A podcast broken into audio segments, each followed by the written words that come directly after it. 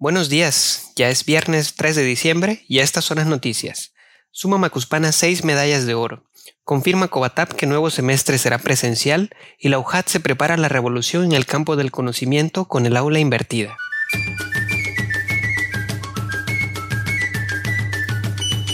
Bienvenido a Portadas de Tabasco, con la primera plana de la noticia y lo más relevante que acontece en el Edén de México. Soy su anfitrión, Oscar Frías, y estas son las noticias. Deportistas originarios del municipio de Macuspana lograron obtener seis medallas de oro en la Justa Deportiva Nacional que se celebra en San Luis Potosí. Se trata del Torneo Nacional del Pavo, que atrae a competidores de todos los rincones del país. Pilar del Carmen García Díaz, del equipo de alterofilia, logró imponerse y levantar en su categoría los 87 kilogramos para lograr el oro. Así se suma a los otros cinco metales dorados obtenidos por la delegación de este municipio. Los deportistas compiten en diversas especialidades por lo que se encuentran motivados. Las calificaciones de sus logros les ayudarán para ir por sitios en las eliminatorias de los Panamericanos, en donde lograrían un sitio para las competencias mundiales.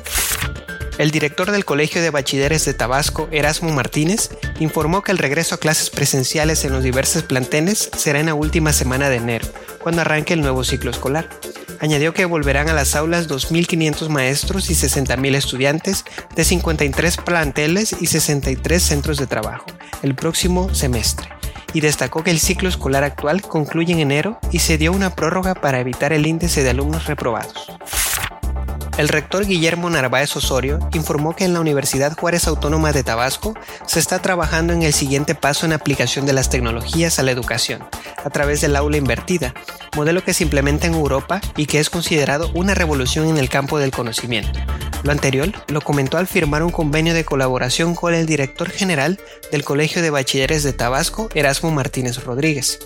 El rector de la UJAT Destacó que en este modelo el docente no es el actor principal, sino el conductor que guía a los jóvenes en la presentación de sus proyectos de investigación.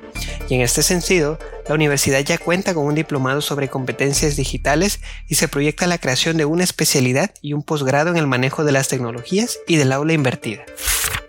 El presidente de la Federación de Transportistas de Rutas Suburbanas y Foráneas del estado de Tabasco, Israel Trujillo de Dios, dijo que pese al semáforo epidemiológico verde, este sector prácticamente está en quiebra debido a la pandemia provocada por el COVID-19.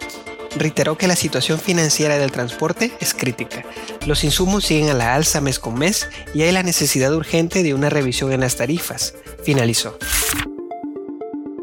En Noticias en Breve, Carlos Alberto Eñe fue detenido en la colonia Nueva Villahermosa y presuntamente está relacionado en robos con violencia a tiendas de conveniencia como Oxxo. El masculino fue puesto a disposición de la Fiscalía General del Estado para los trámites correspondientes. Acribillan encargado de un clandestino en Huemanguillo. Los hechos ocurrieron en la comunidad Nuevo Centro, tercera sección. Hasta el momento se desconoce el motivo de la ejecución. Y antes de despedirnos, la Asociación Juguetap recolectará juguetes en hoteles y restaurantes de Villahermosa el día de hoy. Así lo informó Ezequiel Lázaro, coordinador de estas actividades. Los juguetes serán para niños de la zona indígena de los municipios de Nacajuca y Jalpa de Méndez. La meta de recolección en esta edición es de 15.000 juguetes nuevos y la recomendación es que no utilicen baterías y no sean de contenido gráfico de violencia.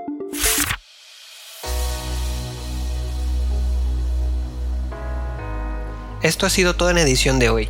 Mi nombre es Oscar Frías y no te olvides de leer tu periódico favorito para enterarte de esta y otras noticias. Mantente siempre informado con portadas de Tabasco. Puedes escucharnos en todas las plataformas de podcast y también ya puedes seguirnos en Facebook, Instagram y YouTube. Si deseas contactarnos, escríbenos al email que aparece en la descripción. Muchísimas gracias por tu apoyo y nos escuchamos el día de mañana.